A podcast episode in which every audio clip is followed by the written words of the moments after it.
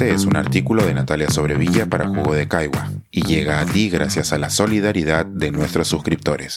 Si aún no te has suscrito, puedes hacerlo en www.jugodecaigua.pe. De vuelta a Laza, un viaje inspirador a las ideas y el diálogo. Una de las cosas que más he disfrutado a lo largo de mi carrera académica ha sido la posibilidad de asistir a congresos internacionales. Como deben ya saber quienes siguen esta columna, a mí cualquier excusa para salir de casa me parece buena. Pero entre los viajes, los que son a conferencias ocupan un lugar especial en mi corazón, ya que combinan la posibilidad de ir a un lugar nuevo o de volver a uno conocido, con el poder hablar de ideas y de los trabajos que se están haciendo, reencontrarse con los amigos, colegas y aprender de los demás. Entre todas las conferencias por las que he transitado, la que he visitado en esta oportunidad es una de las que más disfruto y donde he comenzado conversaciones y amistades entrañables.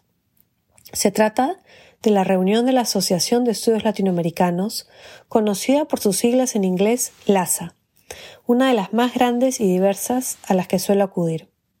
Es cierto que tengo colegas a quienes les resulta molesto que se vean tantos y tan diversos temas, y que las exposiciones se den al mismo tiempo, llegando a congregar unos 5.000 participantes.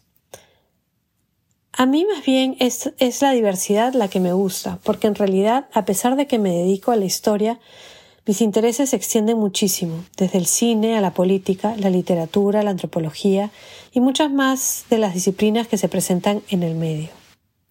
Comencé a venir a estas reuniones hace más de 20 años, cuando era un estudiante de doctorado, he seguido haciéndolo en todos los estadios de mi carrera.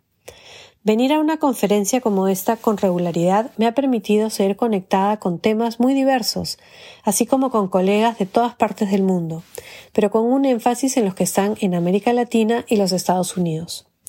Mi conexión con la sección peruana ha servido para mantenerme cercana al activismo y a lo que se hace desde la academia, lo que en este momento de tanta inestabilidad me resulta particularmente pertinente. En este LASA he escuchado a especialistas hablar de la situación en Chile, Perú, Ecuador y Bolivia de manera comparada, tanto en presentaciones formales como en conversaciones de salón, que me ayudaron a poner en contexto lo que está sucediendo en la región. La que concluyó ayer ha sido la primera edición con asistentes desde el estallido de la crisis sanitaria, aunque en realidad ha sido una versión semipresencial, puesto que una cantidad importante de expositores solo se han conectado durante sus presentaciones. Esto es comprensible, la pandemia nos robó muchas posibilidades, entre ellas la de movernos libremente. El regreso al mundo anterior no resulta tan sencillo, y es una pena, porque con cada ausencia perdemos todos, pues en este tipo de eventos a veces es más importante y fructífero lo que conversamos en los momentos informales que lo que se dice en los 15, 20 o 30 minutos de presentación y preguntas.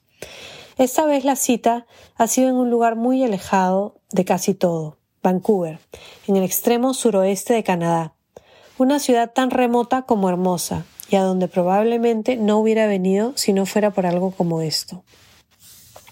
Una de las primeras cosas que me impactó al llegar al aeropuerto fue cómo ahí ha sido decorado con tótems, cascadas, tejidos y demás parafernalia que recuerda que estamos en un territorio que estuvo habitado mucho antes de la llegada de los europeos y que existen profundas conexiones entre este y quienes lo habitan.